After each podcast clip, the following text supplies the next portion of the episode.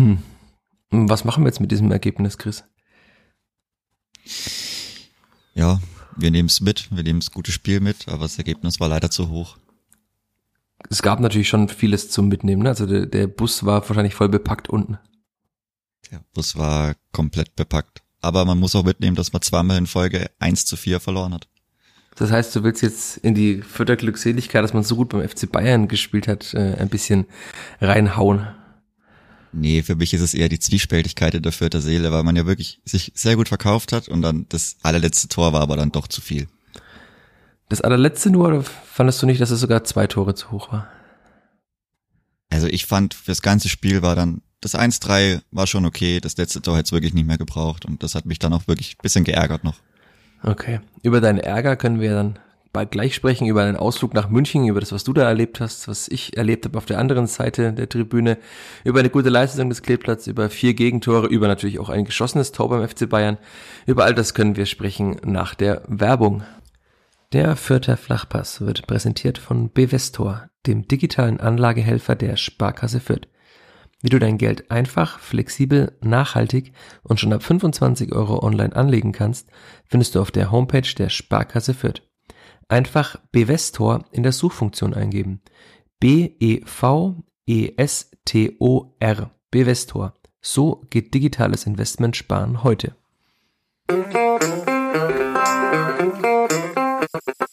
Vierter Flachpass, der Kleeblatt-Podcast von nordbayern.de. Es ist Montagmorgen, der Sturm über Fürth verzieht sich allmählich wieder und wir haben eine Nacht über dieses 1 zu 4 des Kleeblatts beim FC Bayern München geschlafen. Wir, das sind meine Wenigkeit, Michael Fischer, Sportredakteur der Nürnberger Nachrichten, der Nürnberger Zeitung und von nordbayern.de und auf der anderen Seite dieser Leitung Chris Sehm, Kleeblatt-Fan, Kleeblatt-Experte, die Stimme der Nordtribüne, ja, wie auch immer. Servus Chris. Servus Michi. Du lachst, fandest du meine Einschätz mein Einstieg hier nicht gut jetzt? Nö, doch, ich habe mich einfach gefreut, dass wieder losgeht. das ist auch schön.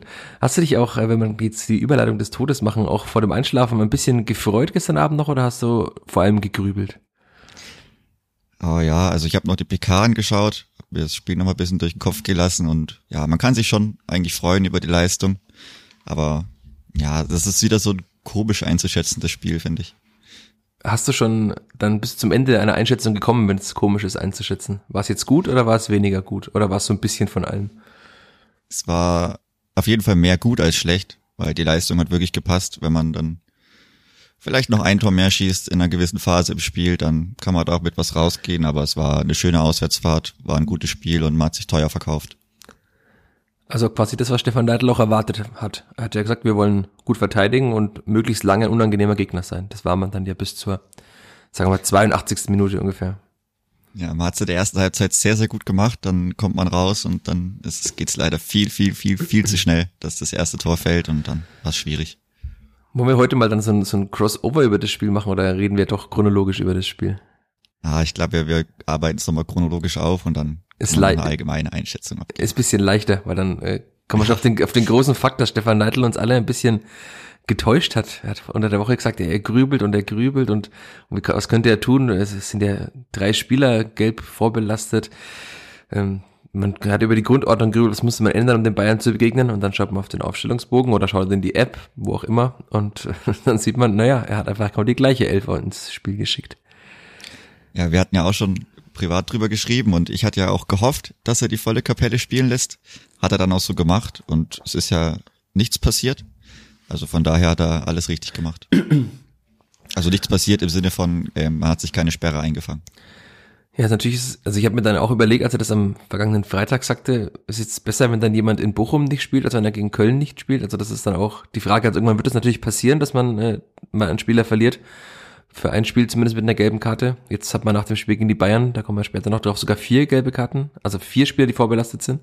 Maxi Bauer sich auch noch eine Karte abgeholt hat. Ich ahne schon wieder so ein bisschen Hinrunden-Vibes, dass dann Griesbeck äh, und Bauer beide gelb vorbelastet sind in, in, einem Spiel und dann beide gelb bekommen. Aber nein, soweit denkt man noch nicht. Ähm, ja, ich denke, die, die Einschätzung oder das, die Abwägung ist auch, dass man die Spieler einfach für die Heimspiele zur Verfügung hat. Also das ist so, also ich würde lieber meine Top 11 da zu Hause richtig beisammen haben als anstatt auswärts.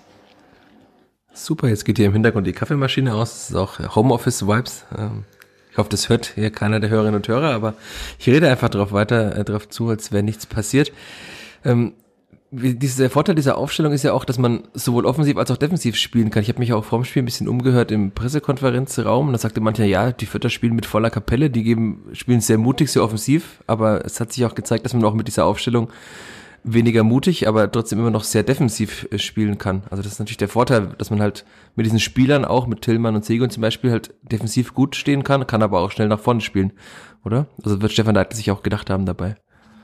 Ja, das ist eine relativ flexible Aufstellung, auch gerade wie gesagt, dass man aus der Dreierreihe vor der Abwehr dann dieses 1-2 machen kann, dass man die, die Außen etwas weiter höher schiebt, aber sowas eigentlich auch von oben schön zu sehen, wie man dann die, die zwei Ketten meistens hat, die dann recht gut verschieben oder auch mal manchmal vielleicht weniger gut, gut stehen, aber so ist es eine wirklich sehr, sehr flexible Aufstellung, die man ganz gut abändern kann und mit der man sich auch gut im Spiel anpassen kann. Und es hat ja auch so wirklich gut funktioniert. Man stand sehr lange sehr, sehr gut, hat in der, gerade der ersten Halbzeit eigentlich wenig zugelassen. Und ähm, also die, die Aufstellung ist jetzt wirklich so das, was man gefunden hat, das, was man auch beibehält und glaube kaum, dass man sich da viel noch auf den Gegner ähm, direkt einstellen wird und was ändern sollte hat mich mein Eindruck getrügt, dass es sogar wieder mehr ein 4-4-2 teilweise war als ein 4-3-1-2. Also weil ich fand, dass Max Christiansen von meiner Sicht zumindest sehr oft sehr alleine sogar auf der 6 war und die beiden Achter sogar weiter vorn. Du hast jetzt von zwei Ketten gesprochen. Ich fand, das war schon auffälliger, dass man sich wieder ein bisschen mehr hin zu dieser Aufstiegsformation äh, bewegt hat. Also wir waren ja hinterm Tor sehr, sehr hoch. Also wir hatten quasi wirklich so ein bisschen eine Art von Scouting View, das zwar von der Seite, aber wir konnten so von hinten sehen. Und in der ersten Halbzeit, ja, ich meine, das ist auch immer situationsbedingt, aber ich fand schon, dass die häufiger auf einer Kette stehen. Also in einer Kette, natürlich ist dann Christiansen der, der wirklich nochmal vielleicht dann zwei Schritte weiter hinten steht, weil er der absolute Abräumer ist.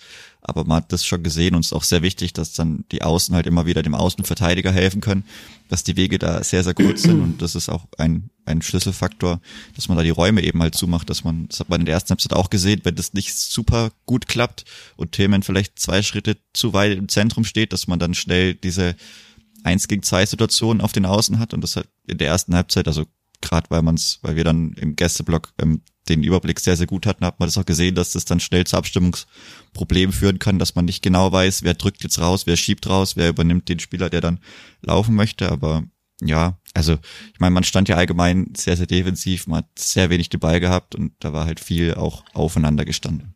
Zu 28 Prozent angeblich. Die realtaktische Aufstellung ist auch super, wenn man die mal, gibt's ja auch in den verschiedenen Apps mal anschaut. das ist ein sehr großes Wollknoll bei der Spielvereinigung. Also das, das spiegelt auch dieses Spiel wieder, dass tatsächlich man sehr, sehr eng und sehr, sehr kompakt stand. Den Bayern ist aber in der ersten Hälfte auch nicht sonderlich viel eingefallen. Also hier nämlich an mehrere Bälle, die sie versucht haben, hinter die Kette zu spielen, die aber einfach dann immer ins Aus gingen.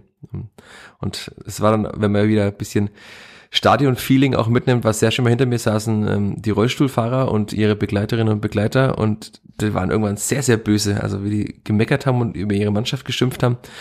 Das war dann schon, also da war wirklich sehr, sehr viel Unzufriedenheit zu spüren. Man hat ja auch gemerkt, dass im Stadion, also klar, es waren nur 25.000 da und auch keine organisierte Fanszene da, aber es war schon sehr, sehr still. Also wenn, dann hat man eigentlich euch aus dem Gästeblock oben gehört. Es war dann schon bezeichnend, dass die Vierter den Bayern wirklich das so schwer gemacht haben, dass irgendwie alle bisschen fast schon in Schockstarre waren, kam mir so vor. Ja, es war wirklich, also teilweise hat man es ja auch gespürt, dass dann im Spiel einfach eine absolute Totenstille geherrscht hat. Das war auch sehr interessant, so das bei 25.000, also dass dann absolut niemand auch sich mal dann vielleicht auch lauter aufgeregt hat oder so teilweise. Also es war zwischendrin extrem ruhig, aber muss man natürlich auch sagen, also ob es dann auch, ich meine, natürlich sind es die Bayern oder das war ja in Leipzig dann auch ähnlich, dass, dass sie dann so extrem pfeifen, aber ich meine, stand ja auch lange Zeit nur 0 zu 0. Und so schlecht fand ich den Ansatz jetzt nicht. Ich meine, natürlich hatten die Bayern dann wenige Chancen. Sie hatten den Abschluss von Müller, glaube ich, den Linde pariert hat. Sogar festhält. ja, ja, also den, ich meine, wenn er den nicht festhält, dann geht er vielleicht sogar durch die Beine. Also Ne, ich musste daran denken, dass er beim Spiel gegen die Hertha einen Ball nach vorne hat abprallen lassen. Das sagt man ihm ja nach, dass er auch in, in Molde immer wieder Bälle, das war quasi sein einziges Manko, Bälle nach vorne hat abprallen lassen. Da hatte ich ein bisschen Angst, wenn du gegen die Beine einen Ball nach vorne abprallen lässt, steht da immer einer. Natürlich meist Lewandowski oder Müller, aber da steht eigentlich fast immer jemand, der dann auch den Ball, den Abpraller reinmachen kann. Deswegen war ich sehr froh, dass er ihn da in dem Moment auch festgehalten hat. Ja, das ist für ihn natürlich auch ein Faktor, dass wenn er 1,99 groß ist und dabei so flach kommt und der irgendwo Richtung zwischen die Beine kommt, dass er da natürlich auch schnell unten sein muss und die, dass er da wirklich seine, seine, ähm, seine Hände hinter der Ball bekommt. Aber den hat er ja sicher gehalten, muss er sicher halten. Aber ansonsten kam da, also die Ansätze fand ich oft gut und auch von oben hat mir gedacht, dass es die Bayern noch besser hätten zu Ende spielen können. Aber so war es also für die Spielvereinigung sehr, sehr annehmbar, sehr, sehr gut in der ersten Halbzeit. Und ja, dann paar Nadelstiche konnte man auch nach vorne setzen. Dann war ich mir nicht immer sicher, ob in der ersten Halbzeit der Schiri so die Zweikampfbewertung immer so richtig, also ob er da immer das glückliche Händchen gehabt hat. Ich fand es auch bisschen komisch, wie sich Pavard teilweise aufgeführt hat. Also da hat er einmal noch so ein bisschen nachgetreten gegen Leveling vor dem Foul an Duziak oder ja, faul, man, man weiß es jetzt nicht so richtig vor der Verletzung, die da passiert ist, als Leveling noch den Freistoß oder Freistoß müsste gewesen sein, so ein bisschen haben, wo, haben wollte, hat man auch im Fernsehbild gesehen, dass er den vielleicht sogar kriegen kann. Und dann, da lag er da der Boden, hat Pavard aus irgendeinem Grund einfach auch ein bisschen nachgetreten. Also, ja, hätte man vielleicht auch noch moderieren können als Schiedsrichter, hat er jetzt nicht unbedingt gemacht. Und ja, dann war noch die Szene mit, mit Duziak, Sieht auch bisschen komisch aus, war aber vielleicht dann sogar außerhalb des Strafraums, weshalb das auch nicht wirklich dann gecheckt worden ist. Aber ja, so an sich annehmbar, keine großen. Also gab ja auch nicht so viel zu diskutieren. Gab, glaube ich, eine gelbe Karte in der ersten Halbzeit. Boah, da ist mich überfordert. Ich, ich habe gerade noch mal geguckt auf meine Notizen, weil die, die Szene gegen Duziak war natürlich dann schon wichtig für dieses Spiel, weil einerseits die Vierter Elfmeter haben wollten, aber auch weil Duziak dann eben verletzt liegen geblieben ist. Also das war dann schon man hat quasi diesen Weg gewählt, auch mit Jeremy Duziak. Wir haben es ja vergangene Woche hier auch schon besprochen, mit dem Spieler, der sich eben auch gut bewegt zwischen den anderen beiden Offensivspielern da vorne. Und der lag dann da auf einmal rum und die beiden haben den Ball partout nicht nach außen gespielt. Und man, es ist ja klar, mittlerweile ist es ja auch quasi Anweisung, die Spieler sollen weiter spielen, wenn der Schiedsrichter nicht unterbricht. Das war dann schon komisch, dass der Schiedsrichter dann irgendwie, entweder hat es nicht registriert oder hat sich gedacht, naja, lass ihn mal liegen, ja, so schlimm wird es nicht sein. Aber da kam ja sofort Ulreich, hat dann auch die vierte Ärzte und Physios reingerufen. Also es war dann schon mehr als ein, irgendwie ein kleiner Schlag. Also ich habe die, die Szene auch nochmal mir angeguckt. Das war, glaube ich, gegen Hernandez. Also man kann da schon auf Foul zumindest mal entscheiden. Also den, den, den Ball hat halt nicht getroffen. Also ob er jetzt, ob es wirklich eine sehr aktive Aktion gegen den Spieler, also gegen Duziak war, weiß ich jetzt nicht. Aber also den Ball hat er nicht gespielt. Deswegen, ja, war, war auf jeden Fall, aber ist eine schwierige Situation. Aber dass da gar nicht drauf reagiert worden ist, ja, bin mir auch nicht so sicher.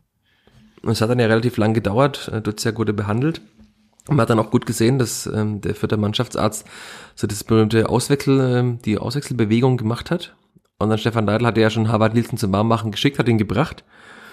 Und dann ist, aber ist ja äh, Duziak vom Platz schon ein bisschen gehumpelt, aber vom Platz gelaufen. Und nach dem Spiel in der PK wurde er ja gefragt, wie schlimm die Verletzung denn sei von Jeremy Duziak. Und sagte, naja, war ein bisschen ein Kommunikationsproblem, weil äh, Duziak wohl hätte weiterspielen können.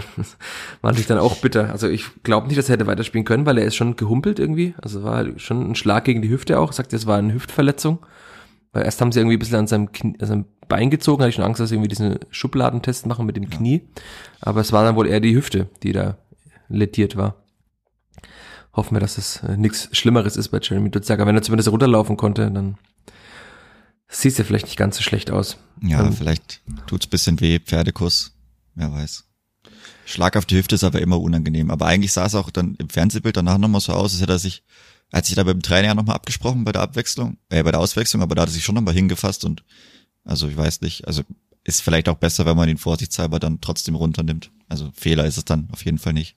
Und man hatte dann ja mit Harvard Nielsen noch einen Spieler, der in den vergangenen Wochen laut Stefan Leitl viele Schritte nach vorne gemacht hat, der wahrscheinlich dann jetzt auch nicht weit weg war von der ersten Elf, aber Leitl wollte eben nicht wechseln, wahrscheinlich auch weil er wusste, dass Nielsen schon ein bisschen ein anderer Spielertyp ist, aber ich finde, man hat dann auch danach nach seiner Einwechslung gesehen, was er der Mannschaft auch geben kann, vor allem in Kombination mit den Abstößen von Andreas Linde. Also das war dann schon sehr zu sehen, dass immer wieder versucht wurde von Linde, den Ball weit auf Nielsen zu schlagen, damit er ihn verlängert. Und das hat ja auch sehr oft sehr gut geklappt. Also sowohl die Abschlüsse kamen gut, als auch Nielsen kam gut in die Zweikampf, äh, in die Kopfballduelle. Nur leider war halt dann nicht immer da bei seiner Verlängerung im Vierter gestanden. Das ist natürlich dann noch so ein kleiner, kleiner Kritikpunkt an der Sache.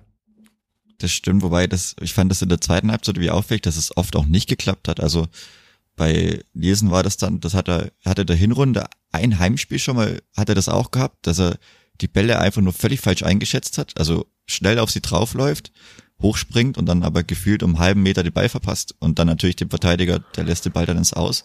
Das hat er schon mal gehabt in der Hinrunde und da weiß ich auch nicht, also er macht ja immer aktiv die erste Aktion und hat wirklich paar Bälle völlig falsch eingeschätzt. Das, und dann war es natürlich auch schwierig, wenn die Bayern dann andere Innenverteidiger stellen oder gegen Süle, dann, ja, also muss man auch erst mal Kopfballduell gewinnen dann. Aber es war ja manchmal auch gegen Sabitzer. Also das hat sogar Julian Nagelsmann ja. der PK nach dem Spiel angesprochen. Da hat man es dann, da hat man es dann gesehen. Das war im weiteren Verlauf des Spiels, wie du sagst. Da ist dann einmal irgendwie Nielsen zum Ball und Sabitzer ist einfach stehen geblieben und hat ihn dann einfach angenommen. Also er wurde zwar dafür gelobt von seinem Trainer, dass er das gut gemacht hätte gegen Nielsen, weil sie auch so ein physischer Spieler sei, aber ich glaube, das war einfach also kluges Timing von Sabitzer, dass er einfach gedacht hat, okay, so wie der hinspringt, den kann er gar nicht erreichen. Und ist ja klar, dass so ein Spieler auf dem Niveau, auch wenn er sich bei den Bayern momentan noch schwer tut, aber dass der auch äh, im Zweifel äh, bessere Einschätzung von so Situationen hat als Harvard Nielsen. Das wäre ja komisch, wenn nicht. Aber ich fand trotzdem insgesamt war es, also hat der Jeremy Dutz ja gut vertreten, oder? Oder bin ich da jetzt zu positiv gestimmt? Ja, also ich meine, es ist natürlich schwierig, wenn er dann jedes Mal die hohen Bälle bekommt. Ich fand, natürlich in der zweiten Halbzeit hat er einmal, wo er, ich weiß, ich glaube, Süle stehen lässt und dann den schönen Schuss hat. Ähm, relativ bald nach der Halbzeit. Das hat er sehr, sehr gut gemacht und ist natürlich schwierig. Also ich fand's, weil es nicht seine allerbeste Leistung war, aber also auf keinen Fall schlecht. Er hat's ganz gut gemacht, aber ich denke, da war schon auch noch für ihn persönlich Luft nach oben. Ja, das, das Problem ist halt immer ein bisschen, also der Abschluss war eigentlich gut, den er da gemacht hat, auch die Bewegung war gut, aber also entweder, wenn er halt aufs Tor schießt, das war in den vergangenen Wochen immer so, dann war der Schuss relativ schwach und der ist jetzt halt dann am, am Pfosten vorbeigestrichen. Also so der Zweitliga Nielsen mit der Form hätte ihn wahrscheinlich einfach aufs kurze Eck hochgeschossen, dann wäre er eingeschlagen. Das ist halt, also auch im Abschluss ist er momentan einfach nicht so glücklich. Das kommt schon auch noch dazu bei ihm, aber das liegt wahrscheinlich wirklich daran, dass er halt auch jetzt nicht so viel gespielt hat in den vergangenen Wochen. Ja, er hat ja auch schlicht und weg, also schlicht und ergreifend einfach die Anzahl an Abschlüssen nicht mehr, dass man da vielleicht ein bisschen reinkommt, sich annähert und wenn du immer nur eingewechselt wirst, muss es halt einfach dann auch mit weniger Versuchen passen und das ist halt momentan auch leider nicht der Fall. Aber jetzt sind wir schon wieder, wir schaffen das nie chronologisch zu bleiben in der zweiten ja, Halbzeit. Wir müssen da nochmal über die erste Halbzeit reden. Wir haben noch Leveling-Chance, wir haben noch ein Freistoßtor, so viel ist noch passiert. Ja, die Leveling-Chance, das, das war ein bisschen so wie in Bielefeld, äh, als Jamie Leveling, der macht das ja gerne, dass er den, den Ball annimmt mit dem Rücken zum Gegner und sich dann einfach klug dreht und sich quasi um, mit dem Ball um den Gegner dreht. Also mich wundert dass das immer wieder klappt. Das hat sogar gegen die Bayern geklappt. Und da ist er dann, ich glaube, es war Hernandez davon gelaufen.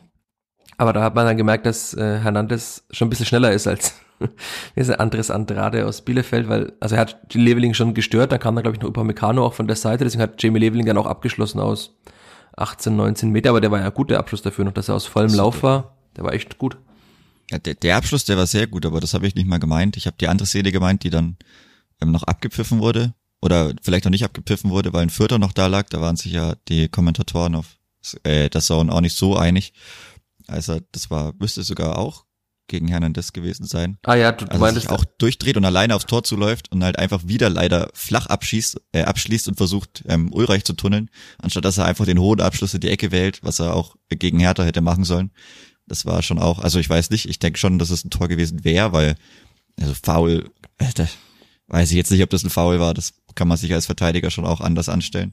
Ja, tatsächlich, das hatte ich jetzt fast unterschlagen, weil, weil es eben abgepfiffen worden war, diese Situation. Also ich habe erst gewundert, was pfeift er da abseits? Kann kein Abseits gewesen sein. Der Schiedsrichter hat die Fahne gehoben, aber er hat dann einfach die Fahne gehoben, weil er offenbar einen Foul gesehen hatte direkt neben sich. Ähm, war dann ja, also Hernandez hat sich da auch vehement beklagt, aber ich fand, also das war halt guter Körpereinsatz von Leveling, muss man nicht pfeifen, aber schauen wir mal, ob das einer Überprüfung standgehalten hätte, ist natürlich jetzt illusorisch, weil er den Ball nicht reingemacht hat. Das ist schon auch auffällig bei Jamie Leveling, dass er oft diesen flachen Abschluss versucht und der, also der geht halt oft mal durch die Beine durch, aber halt auch oft genug also der Platz ist halt sehr gering zwischen den Beinen. Da muss man schon sehr gut zielen, der Torhüter die Beine auch offen lassen, dass der dann auch reingeht.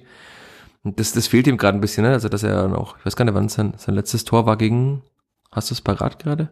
Das könnte sogar das Bielefeld-Tor sein, oder? Ja, genau, Bielefeld. Davor war dann wahrscheinlich schon gegen Hoffenheim, oder? Ja, ich, ja, also auf jeden Fall war Bielefeld das letzte. Also er hatte wieder Möglichkeiten und hat halt zuletzt die Tore nicht mehr gemacht. Aber vielleicht sind wir da auch ein bisschen zu kritisch bei einem so jungen Spieler, der sein erstes Bundesliga-Jahr erlebt und der trotzdem äh, sehr, sehr gut immer wieder spielt. Ähm, und dann kommen wir in die 42. Minute oder 41. was? Ich glaube, das Foul war noch in der 41. Minute. Ja, dann haben sie sich achtmal in der Mauer umentschieden und hat es ein bisschen gedauert, bis der ausgeführt war, ausgeführt werden konnte. Aber das ist dann immer doch ganz interessant, weil Julian Nagelsmann auch so ein Trainer ist, der ja auf solche Details Wert legt. Er hat ja in der Pressekonferenz dann auch erwähnt, warum es so lange gedauert hat. Und er wurde ja gefragt, warum es nur vier und keine fünf Spieler in der Mauer waren, die da standen. Weil ja ein weiterer Spieler quasi auf der, neben Sabitzer, auf der Seite, auf der Gotha dann geschossen hat, ja, bedeutet hätte, dass der Ball wahrscheinlich in die Mauer gegangen wäre. Aber dann hat äh, Nagelsmann erklärt, dass äh, Joshua Kimmich hinter der Mauer stand und sich quasi nicht gelegt hat, aber man hat dann bei der Ausführung in der Wiederholung auch gesehen, dass er sich so nach unten in die, also so ein bisschen in die Hocke gegangen ist und so seinen Körper nach vorne gebeugt hat, weil, weil sie eben beobachtet hatten, die Scouts des FC Bayern, dass Gotha zuletzt seinen Freischuss flach unter der Mauer durchgeschossen hat. Also das, das ist dann wieder krass zu sehen, auf welche Kleinigkeiten da geachtet wird in der Vorbereitung von Spielen. Oder fandest du es auch so bezeichnet? Ja, also ich, ich fand es erstmal komisch, dass auch, also es war ja nicht nur das, was so lange gedauert hat. Ich habe auch gemeint, dass er, dass sich irgendwie Bayern-Spieler hin und zurückgegangen sind. Ich weiß nicht, ob es Lewandowski war, der sich dann noch relativ spät doch noch in die Mauer orientiert. Bin mir jetzt nicht sicher, ob es Lewandowski oder dann vielleicht doch auch Sabitzer war, der dann einfach wegbleiben muss. Aber es war, ja, ich meine, das ist ja jetzt auch nichts, was super neu ist, dass sich dann Verteidiger vielleicht ich meine, gut, das, das Hinlegen ist vielleicht neu aus der, aus der Saison, aber dass man sich da bisschen so ein Eishockey-Verteidiger-Manier, dass man da so ein bisschen runterkniet und mit dem, mit dem Knie einfach dann diesen, den Raum verdichtet. Aber ja, ich meine, gut, der Freistoß war jetzt nichts Weltbewegendes und man, es wurde dann auch ja der PK gesagt, also da muss er halt wegbleiben. Also Sabitzer, wenn er, wenn er merkt, dass er da nicht 100% seinen Körper komplett reinstellen kann, dann ist es für einen Torwart einfach absolut undankbar. Und das ist ja auch eine Sache von Torhütern, die sagen ja auch, dann, dann bleib halt einfach weg, weil so macht er ihn wirklich absolut unhaltbar. Ja, aber ich meine, man nimmt's mit. Äh, der erste, der es registriert hat, war Timothy Tillman. Der hat davor schon gejubelt, schon weit bevor er eingeschlagen ist. Ja, war ein, war ein super Moment natürlich. Wie hast du den Moment im Gästeblock erlebt? Weil ich, ich fand es irgendwie ein bisschen seltsam. Ich habe auch gesehen, dass der Ball einschlägt und dann kam so dieser Schall aus dem Gästeblock links von mir, ein bisschen verzögert, also wie wenn ihr einfach 200 Meter weggesessen wärt. Weil, ja, aber war ja auch super weit weg, also Luftlinie bis zum, bis zum gegnerischen Tor und also dadurch, dass man so weit oben ist, ist wäre schon mal weit weg. Aber eigentlich ging's, also ich meine, das war dann auch immer so ein bisschen schwierig in der, im, im Decision Making, ob man jetzt, schaut man wirklich runter aufs, aufs Feld oder schaut man oben auf die, auf die Anzeige. Wobei ich auch nicht gewusst habe, dass man das überhaupt noch darf. Also ich dachte, das war, wäre vor Jahren mal also aufgehört, dass man, dass man das Spiel wirklich auf der Leinwand übertragen dürfte, aber keine Ahnung, da lag ich anscheinend falsch und ich meine, bei Wiederholungen von Toren haben sie ja auch die kritischen Szenen immer rausgeschnitten, dass man da zumindest keine Entscheidungs-, also den Schiri beeinflussen konnte oder er dann dadurch noch in seiner Entscheidung beeinflusst wird.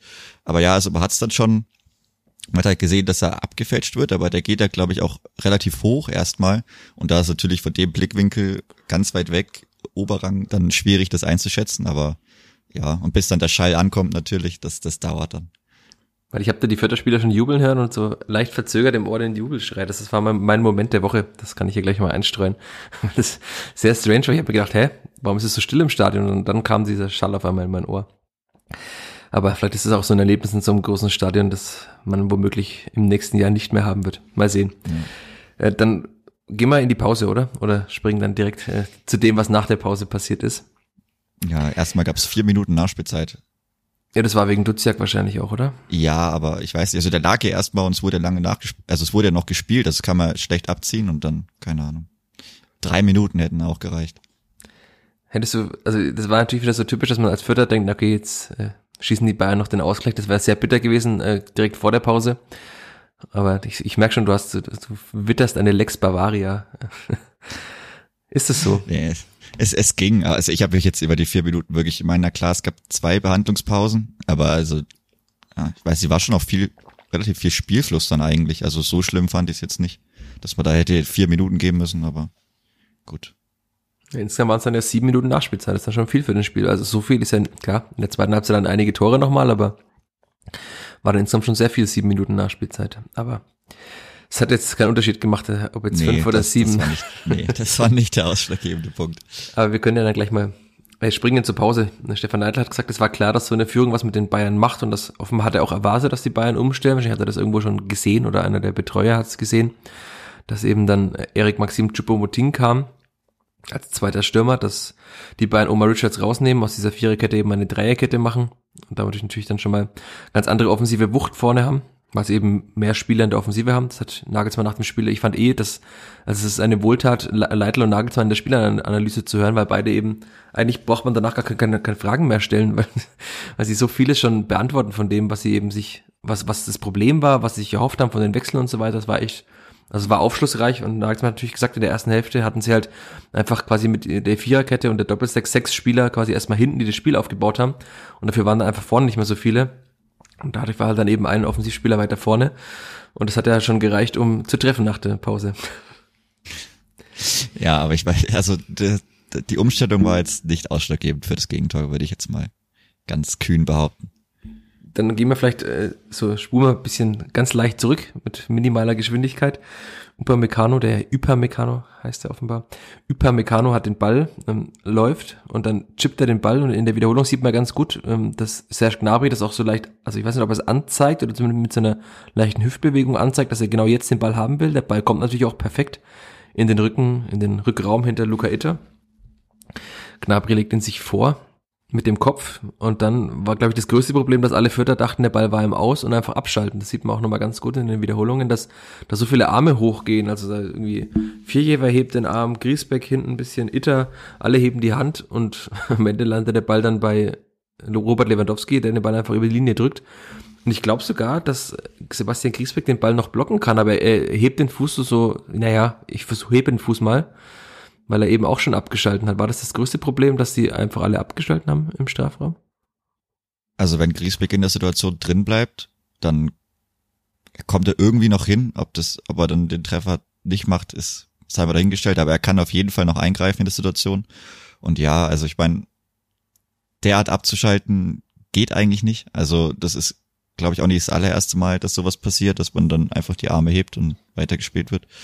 Also das war dann schon das war einfach zu viel halt gerade, dass auch jeder, also wirklich nicht mal nur der direkte Gegenspieler, der dann schon gemerkt hat, also Itter, gut, das war jetzt vielleicht nicht so gut von mir, der sich da vielleicht bisschen reinflüchtet in dieses, in die Szene, aber dass dann auch die Leute in der Mitte, also alle vollkommen abschalten und er den Ball, dass er Lewandowski dann einfach locker easy über die Linie drücken kann, das, das geht natürlich nicht. Also da ist dann auch relativ egal, was vorher, welche Fehler da war, das, das kann man so nicht machen.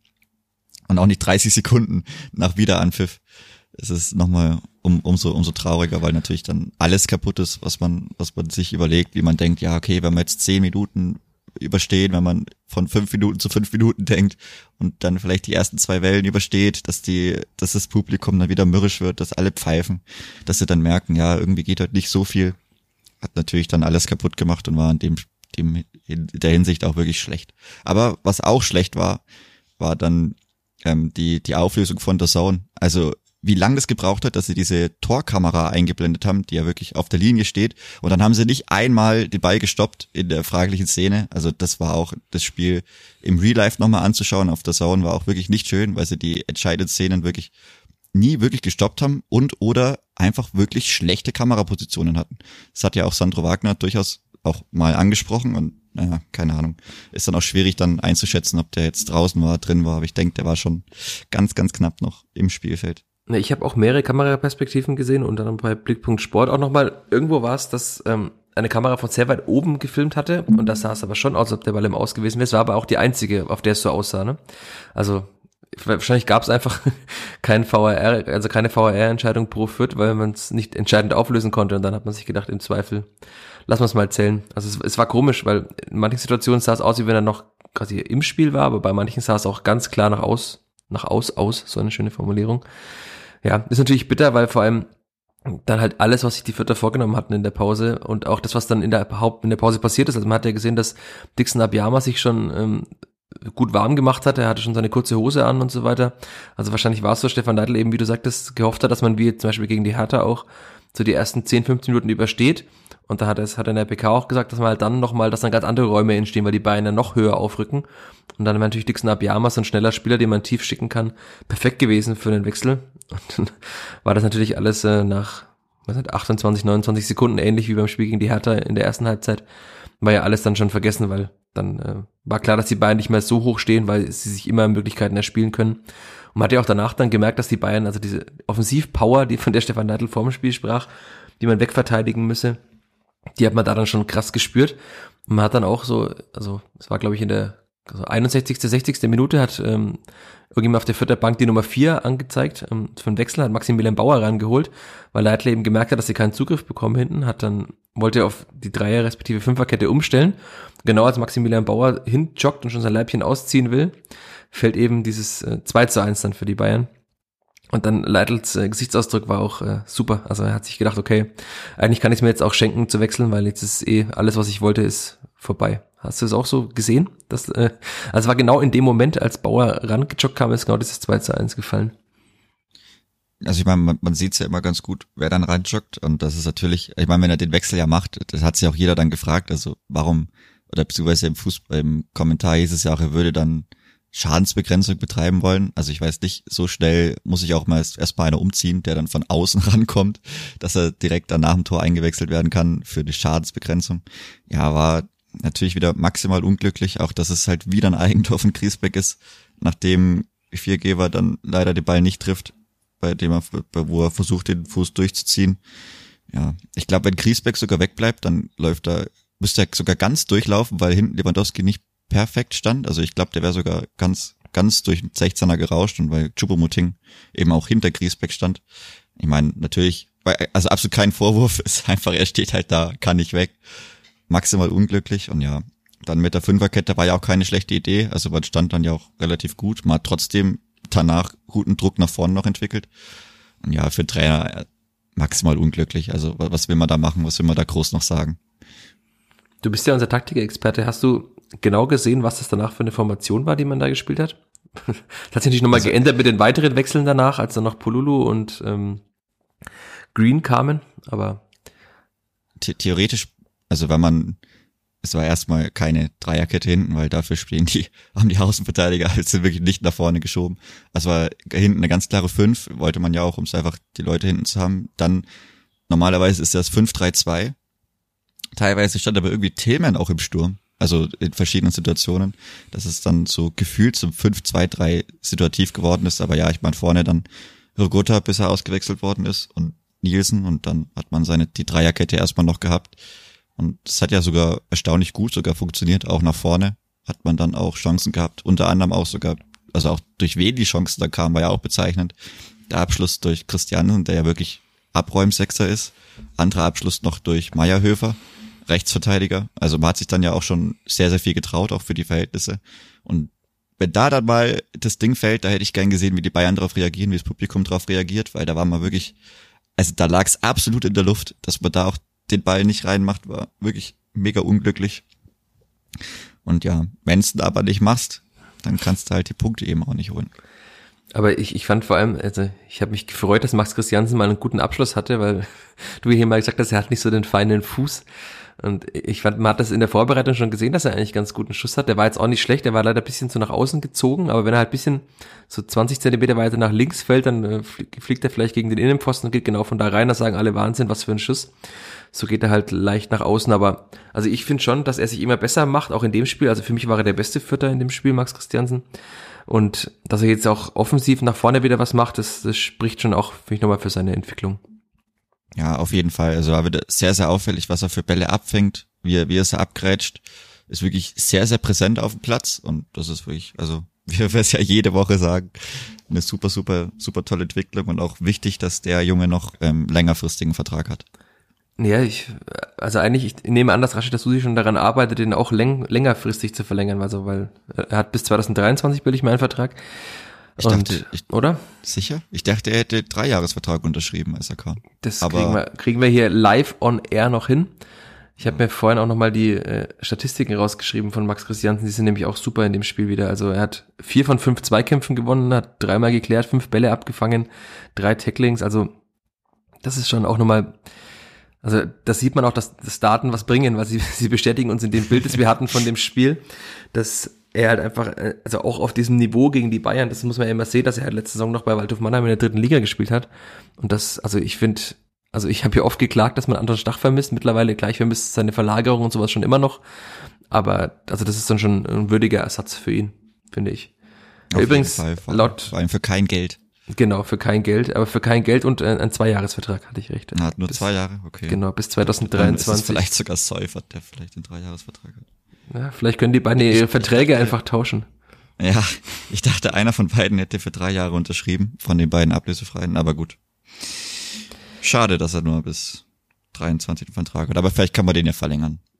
Ja, also ich kann mir schon vorstellen, dass er sich sehr wohlfühlt in Fürth, dass er jetzt auch wahrscheinlich nicht denkt, dass er jetzt unbedingt sofort zu einem Top-8-Club in der Bundesliga wechseln muss, sondern also erstmal jetzt bleibt er natürlich sowieso, aber ich kann mir schon vorstellen, dass er auch ein Spieler ist. Ich glaube, er fühlt sich auch sehr wohl. Er ist auch angesehen in der Mannschaft. Also man hat gesehen, bei dem Wechsel, als dann Gotha und Seguin rausgingen, ja. hat der Gotha die Binde an den Schiedsrichter erstmal gegeben, weil er nicht wusste, wo er sie hingeben soll. Und dann hat man gesehen, dass Christiansen sie hatte und wollte sie eigentlich Griesbeck geben. Und Griesbeck sagte, nee, nee, nimm du mal. Also klar wollte wahrscheinlich Griesbeck hatte eh ein unglückliches Spiel jetzt dann, so in diesen einzelnen Situationen, nicht auch noch die Binde haben, aber also es war dann schon, es ist ja dann trotzdem mal ein Zeichen, dass wer, welcher Spieler die Binde bekommt. Also hätte jetzt auch Nick Vierchefer bekommen können zum Beispiel, nee, das hat Max Christiansen bekommen.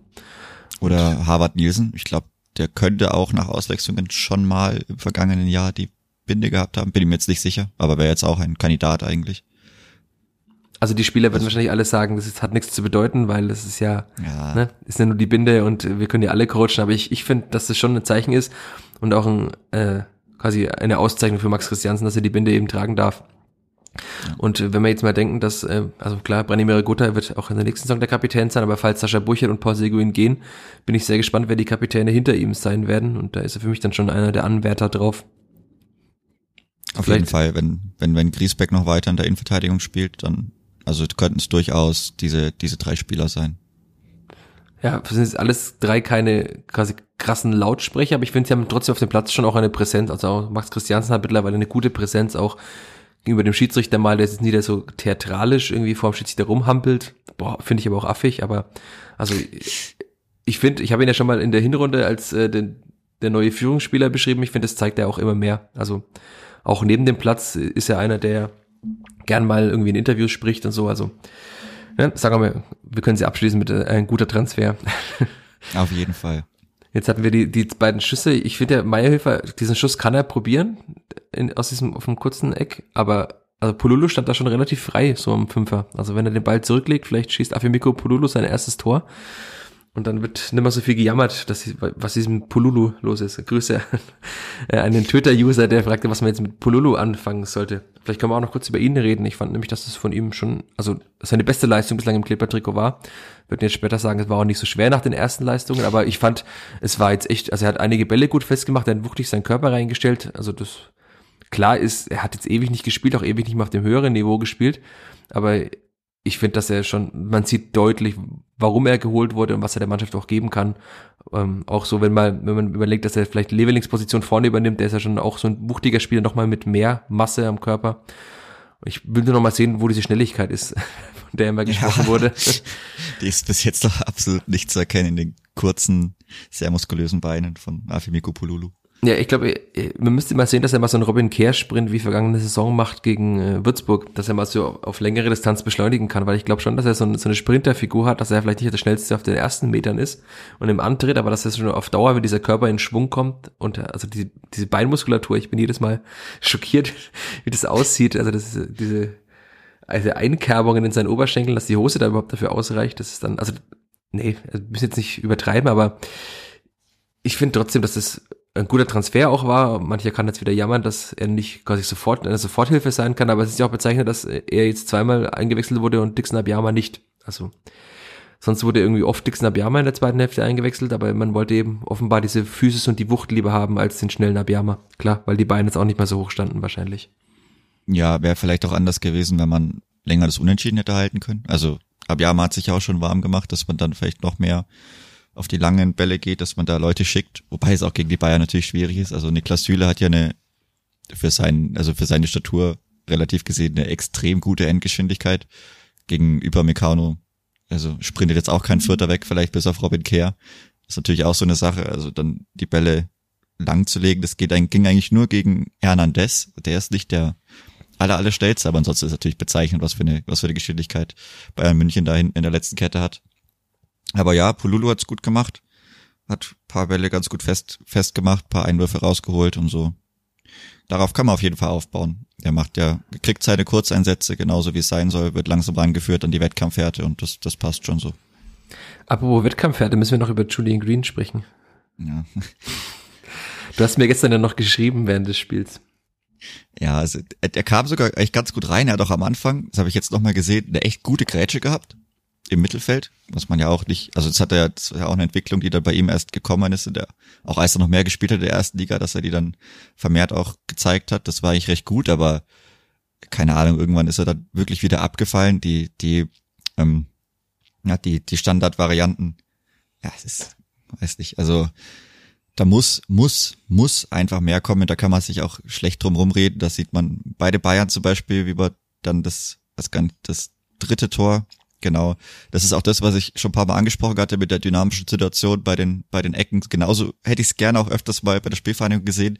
Der lange Ball auf den zweiten Pfosten, der legt ihn zurück. In der Mitte ist bisschen, bisschen durcheinander, dass man da halt eben, weil sich die verteidigende Mannschaft natürlich sehr, sehr oder noch viel mehr zum Ball orientiert. Da hat man es mal gesehen, wie es gehen kann wie es nicht unbedingt geht, hat man dann bei den Standards der Spielvereinigung gesehen zum Spielende, wo man da auch einige Freistöße in Tornähe hatte, was man ja auch super gern mitnimmt und haben möchte. Ja, da kam einfach viel zu wenig bei rum. Ja, vor allem kam mal wieder einer so völlig unbedrängt in die Arme von Ulreich. Also das, das macht mich immer wahnsinnig, dass man den Ball dann, also als Profifußballer nicht mal dahin bringt, wo die Spieler hinlaufen, sondern einfach direkt in die Hände des Torhüters. Also quasi wie eine Rückgabe, ja, die der Torhüter dann abfangen darf. Auch, ja. ja. Ja, ja, naja, du sagst es. das war dann schon eher ein, naja, auch so, so, so schade nach dieser wirklich guten, guten Phase dann, die man nach dem Gegentor hatte, nachdem man dann auch, beziehungsweise ja, direkt nach dem, nach dem 2 zu 1 hatte, da waren 10, 15 Minuten, die waren echt wirklich gut. Da darf auch gern das Ding fallen. Und dann mit dem 1-3, ja, das war dann für die, für die Fülle der Chancen der Bayern und für das, für die spielerische Dominanz wäre 1-3 hätte ich auch unterschrieben, kann man gut mitnehmen. 1-4 war dann, wäre dann zu hoch. Aber lass uns mal ganz kurz beim 1-3 bleiben, weil es war schon bezeichnend, dass in der Mitte dann irgendwie auch keiner den Zugriff bekommen hat. Also klar, es war Robert Lewandowski, aber da standen eigentlich mehr Vierter als Münchner. Bei dieser, also kam ja lange Ecke auf Süle. Da standen schon zwei Vierter. Also Pululo ist natürlich um einiges kleiner als Süle, das ist auch klar. Und in der Mitte war dann äh, Tillmann gegen Lewandowski, ist vielleicht auch nicht ganz so faires Match, aber also da waren einfach mehr Fütter, aber die hatten irgendwie so in der Mitte in dieser Raumdeckung überhaupt keinen Zugriff. Also alle standen irgendwie ein bisschen rum, aber keiner kam so recht in den Zweikampf, ne? Ja, das war auch das, was man ja schon länger angesprochen hatte. Also erst bei der lange Ball, der kommt. Ich glaube, zugeteilt war Maxi Bauer. Ja, der, der steht davor, Süle, genau. Der, ja, der nicht hinkommt, weil sie sich auch ein bisschen vielleicht gegenseitig sogar blocken. Und natürlich Süle halt einfach einen Körper hat und auch die Größe, um sich da gut durchzusetzen. Aber in der Mitte ist natürlich absolutes Mismatch. Also das darf nicht passieren, dass im Endeffekt ein Timothy Tillman gegen gegen Robert Lewandowski verteidigen muss. Da war auch ähm, Nielsen müsste dazu geteilt gewesen sein, der dann auch, beziehungsweise das waren so drei Leute, die bisschen dran waren. Tillman war da im Endeffekt am nächsten. Aber die schauen natürlich, äh, wird dann viel zu viel ballorientiert verteidigt und auch, also die Blicke halt, da muss irgendeiner zwischendurch zumindest irgendwann da mal so die Augen schweifen lassen und dann noch einen Lewandowski im, im, im Auge haben. Was natürlich auch, also Robert Lewandowski, das sollte jeder wissen, vielleicht der Zielspieler schlechthin auf der, auf der ganzen Welt. Ach echt? Und dass der dann, das weiß ich, also ist durch, durchaus so, dass wenn Robert Lewandowski in deinem 16er steht, dass man da vielleicht sich gerne hin orientieren darf. Ist nicht passiert. Im Endeffekt stand dann Tillman gegen Lewandowski und dann, ja, kann er den relativ einfach auch im Tor unterbringen. Ja, du sagst es relativ einfach. Also auf der Zone wurde er, also du hast das Spiel ja auch nochmal in Real Life angeguckt, so wie ich auch wurde er sehr gelobt dafür, wie er den Ball noch aufs Tor bringt, weil ich finde schon, er steht da ja quasi, geht bis in den Rückwärtsgang und hat, bringt dann aber noch so eine Wucht dahinter, dass Linde einfach nicht mehr hinkommt. Weil wenn er diese Wucht nicht in den Koffer bekommt, dann äh, fischt Linde den wahrscheinlich noch aus dem Eck raus. Also er ist ja groß und er ist ja fast rangekommen noch, aber er war einfach dafür, dass er quasi in keiner perfekten Position war, ist er nicht angelaufen gekommen und konnte mit der Wucht aus dem Sprint oder so den Ball aufs Tor bringen, sondern er stand ja quasi, ist nach hinten und hat den Ball noch nach vorne gedrückt und halt perfekt neben dem Pfosten gelegt. Also das ist dann schon nochmal, da sieht man halt, warum das ein Weltklasse-Stürmer ist. Robert Lewandowski, also ich meine, das ist halt das, was man von ihm erwarten kann, vielleicht mittlerweile auch erwarten muss, dass er die Dinger dann auch gut, gut platziert. Er hat ja auch genügend Chancen im Fünfer gehabt oder mindestens eine, wo er komplett verzieht, so in so, so ein Drehschuss irgendwie. Und wenn er dann halt einfach mehrere Situationen bekommt, dann nutzt er auch eine mal so. Ja, aber es ist ja auch kaum möglich, Robert Lewandowski keine Chance zu geben in einem Spiel. Also ja, also man hat es ja ganz gut verteidigt über das ganze Spiel über, aber halt solche Situationen, da gibt's eine klare Zuteilung und das sind halt einfach Sachen, die sind auch, das war halt einfach nicht gut. Also weiß braucht man auch nicht so viel drum, drum reden, weil wenn dann zwar vielleicht drei Leute irgendwo in der Nähe stehen, aber der, der direkt im Duell zugeteilt ist, was Leitl ja auch gerade der Hinrunde oft ähm, angesprochen hat, dass es diese Eins gegen Eins sind, die man noch klarer auflösen muss. Und wenn der dann halt eben zu weit weg dass ein anderer aushelfen muss, dann ist das auch einfach nicht gut gemacht, leider. Und es ist halt auch bitter, weil eine Zeit lang hat man diese Standard-Gegentore ja gut in den Griff bekommen. Jetzt fängt man so immer mal wieder auch welche. Ne? Also klar lässt sich wahrscheinlich einfach auf Dauer auch nicht vermeiden, dass man sie kassiert und man kassiert sie nicht mehr in der Häufigkeit wie in der Hinrunde.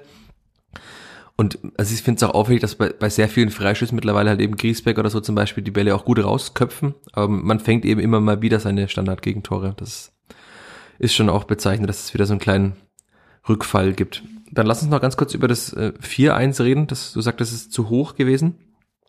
Es war ja wieder ein äh, langer Ball in den Rückraum hinter Luca Itter. Leider. Also Luca Itter fand ich äh, mit einem sehr durchwachsenen, wenn mal positiv formulierten Spiel. War auch laut allen Statistiken so der schlechteste Vierter und leider halt so, du hast gestern formuliert, äh, ein Spiel, wie man Luca Itter eigentlich zuvor kannte, bevor er jetzt diesen Aufschwung hatte. Ne? Also leider irgendwie nicht so, nicht gut postiert im Raum, ein bisschen dann zu langsam in den Situationen. Das 3-1 fiel ja quasi, das 2-1 ja auch über seine Seite, zwar kein langer Ball, aber auch der Ball hinter ihm durch auf Müller. Also eigentlich war er bei, bei drei, Gegen, drei Gegentore fielen über seine Seite in diesem Spiel. Ja, auf jeden Fall auffällig. Leider wieder so, dass er eben dann zu spät vielleicht die Situation realisiert und dann halt irgendwie so im Raum steht, dass er weder halt den, den Spieler gut verteidigen kann, noch dass er irgendwie den Ball irgendwie abfangen kann. Halt einfach hinterher rennt. Aber das ist, ich mein, gut, er hat jetzt, ist jetzt die Frage, hat er die Spiele davor overperformed, hat er jetzt das eine Spiel vielleicht underperformed, das werden die nächsten Spiele zeigen, weil wahrscheinlich wird er, wird er weiterhin spielen, wenn sich das mit dem vom Kicker angesprochenen angeblichen Fitnessproblem von Willems auch nicht mehr lösen lässt. Ja, war, war, war schade, aber halt gut, das, das passiert einfach mein, er hat sich ja aus seinem Formtief von, von Anfang der Saison gut rausgearbeitet und auch wenn man jetzt gegen die Bayern vielleicht mal nicht so gutes Spiel macht, das sind auch alles Leute, die rennen da mit 34, 35 kmh in der Topgeschwindigkeit und wenn es dann nicht passt, dann wird es halt gnadenlos bestraft. Das wurde es ja, ähm, da war wieder jetzt dann in der Mitte Sebastian Griesbeck äh, beteiligt. Also er war zu langsam für Erik Maxim Spumoting, der den Ball da über die Linie drückt. Ist auch bitter, dass Griesbeck dann eigentlich an so vielen Gegentoren beteiligt war, weil ich fand, insgesamt hat er trotzdem ein gutes Spiel gemacht. Also das, klar, er hat sein, sein Eigentor Doppelpack mit dem Hinspiel gemacht. Er war irgendwie jetzt bei dem Gegentor zu langsam, aber er hat halt auch, wenn man so Statistiken anschaut, ähm, also er hat in der Luft zwei von drei Duellen gewonnen, am Boden zwei von drei gewonnen, er hat wieder deine geliebte Gerätsche ausgepackt mal in der ersten Hälfte. Also ich fand, dass es trotzdem ein gutes Spiel war und umso bitterer ist natürlich dann, dass man dann quasi bei vielen Gegentoren als Beteiligter irgendwie geführt wird in den Statistiken. So eigentlich absolut bezeichnend fürs Spiel. Ganz, ganz, war eigentlich wieder so ganz gutes Spiel, gute Leistung und dann aber fallen einfach zu viele Gegentore. Ja, zu viele Gegentore, 4 zu 1, damit können wir das Spiel ja. auch zumachen, oder? Ja, und leider wieder zu viele Gegentore auch ähm, in der letzten Viertelstunde. Ja, also ich finde, es gibt ja diese Statistiken, dass das Clipper da quasi auf dem letzten Platz ist bei den Gegentoren in der letzten Viertelstunde. Aber natürlich muss man auch die absoluten Zahlen sehen. Also ja, das war ja auch sehr weit weg. Aber ne, also nicht nur das, das war ja dann auch gegen Mainz so, dass man am Ende halt dieses eine, das doofe Gegentor sich einfach noch fängt, was wirklich unnötig ist. Und dann halt gegen die Bayern, das letzte war auch einfach, es ist dann einfach zu viel. Also da kann man auch einfach mal mit einem 1-3 vielleicht rausgehen. Macht natürlich kein, das macht in der Tabelle keinen Unterschied mehr. Deswegen wird man nicht, nicht absteigen. Aber es ist halt so fürs Gefühl einfach, dass dann, dass man den doch mal hinten ein rein, dass da noch mal einer reinfällt. Das machte wie bisschen, das relativ gute Gefühl vom Spiel dann doch bis, bisschen kaputt, finde ich. Aber kannst du mittlerweile, hast du eine Erklärung gefunden, woran das liegt? Also fit ist die Mannschaft ja eigentlich? Ist es dann einfach vielleicht, ist es diese physische Komponente gar nicht so sehr, sondern eher die psychische, dass man eben in der Bundesliga halt 94 oder 93 Minuten lang immer voll da sein muss und dass man vielleicht einfach nicht kann als Spieler beim Kleeblatt? Dass man wirklich gegen die Bayern halt immer das ganz normal ist, dass man abschaltet, vielleicht sogar ein bisschen.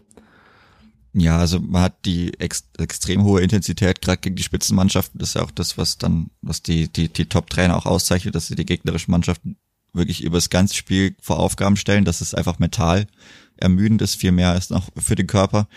Dann hat man aber auch oft das Thema, dass man halt eben schon davor relativ viele Gegentore gefressen hat und also ohne dass man sich aufgibt, das will ich gar nicht irgendwie, irgendwie andeuten, aber dass es vielleicht normal ist, dass dann doch noch halt eben irgendwie noch einer reinfällt und das ist dann, ja, vielleicht die, die extreme Spannung bis zum Ende dann fehlt.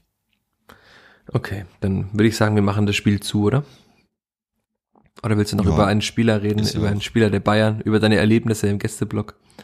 Ah, nee, ich will vielleicht nur, dass die für die Weltmeister, dass die sich so aufführen müssen, weiß ich nicht. Also für mich könnte man da ein anderes, ein anderes Auftreten auf den Platz bringen, dass man da jedes Mal so, keine Ahnung, da sollte man sich viel weniger einfach anhaben lassen, dass die immer so extrem auf die Situation eingehen, dass sie dann auf, auf blöd schubsen oder so, das, das verstehe ich einfach nicht. Also da komme ich nicht mit.